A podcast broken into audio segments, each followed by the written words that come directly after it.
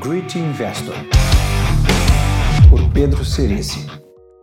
Investir nas eleições. Tivemos poucas eleições para dizer que existe um padrão. A gente começou com a eleição do Fernando Collor, então não dá para dizer que existe um padrão claro nas eleições. A gente teve a eleição do Collor numa época muito tumultuada. Tivemos a eleição do Fernando Henrique, que foi uma época de muita euforia. Depois veio a reeleição do Fernando Henrique e foi uma época de turbulência por causa da crise da Ásia e controle cambial. Então, tivemos a eleição do Lula e aí sim foi uma época ruim. Teve a reeleição em 2006, que foi super tranquila, super normal, a bolsa só subiu. E teve a eleição da Dilma. Em 2010 não teve nenhuma novidade. Mas em 2014, contra o Aécio, a gente teve turbulência. O mercado melhorou com a subida do Aécio e piorou com a eleição da Dilma.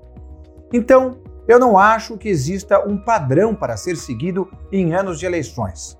O que eu vi é que, geralmente, a eleição se decide em agosto. O mercado sabe o que vai acontecer na eleição por volta de agosto. É nessa época que começa a se formar a tendência principal do resultado da eleição. E, neste ano, o que tem de diferente é o número de indecisos, que é muito maior do que em qualquer eleição passada. Portanto, você deve agir de forma diferente, dependendo da sua crença na vitória de cada candidato. Se você acha que será eleito um mandatário de esquerda ou que tomará decisões ruins para a economia, você deve 1. Um, reduzir a exposição ao mínimo de ativos no Brasil. 2.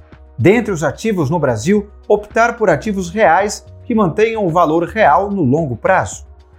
3. Antes da definição da eleição, usar instrumentos financeiros que gerem lucro com deterioração do ambiente econômico, como a compra de derivativos atrelados ao dólar, por exemplo.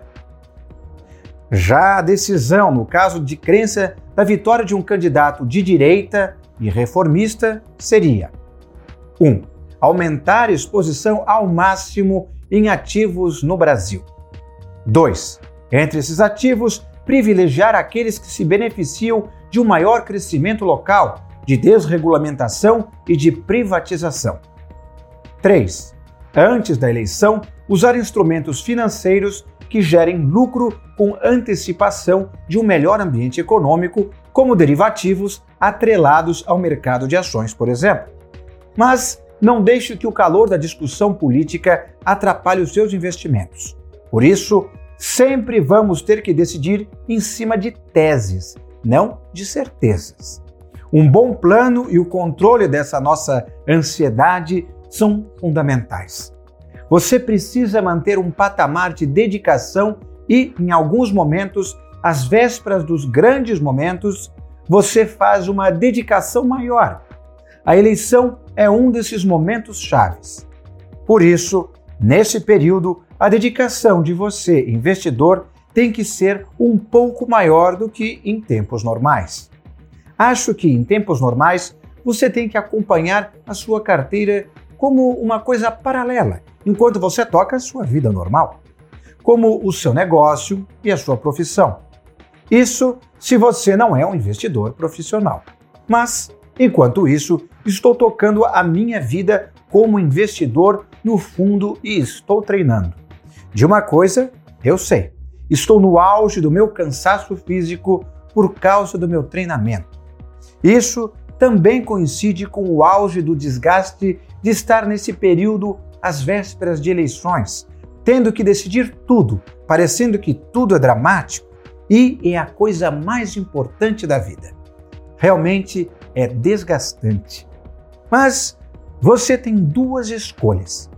Você pode baixar a guarda e relaxar, ou você persiste mais duas ou três semanas e chega preparado para o dia da eleição. É uma escolha de cada um. Hoje estou cansado, mas pensando apenas no próximo treino, no próximo pregão, nas próximas pesquisas, nas próximas notícias e tentando fazer o melhor em cada dia. Não adianta ficar tentando antecipar muito como você vai estar se sentindo no dia seguinte à eleição, ou no dia da eleição, ou ainda o que vai estar acontecendo no dia da eleição. Acho que a única coisa que você pode controlar é o que você vai fazer hoje e amanhã. Great Investor, por Pedro Cerici.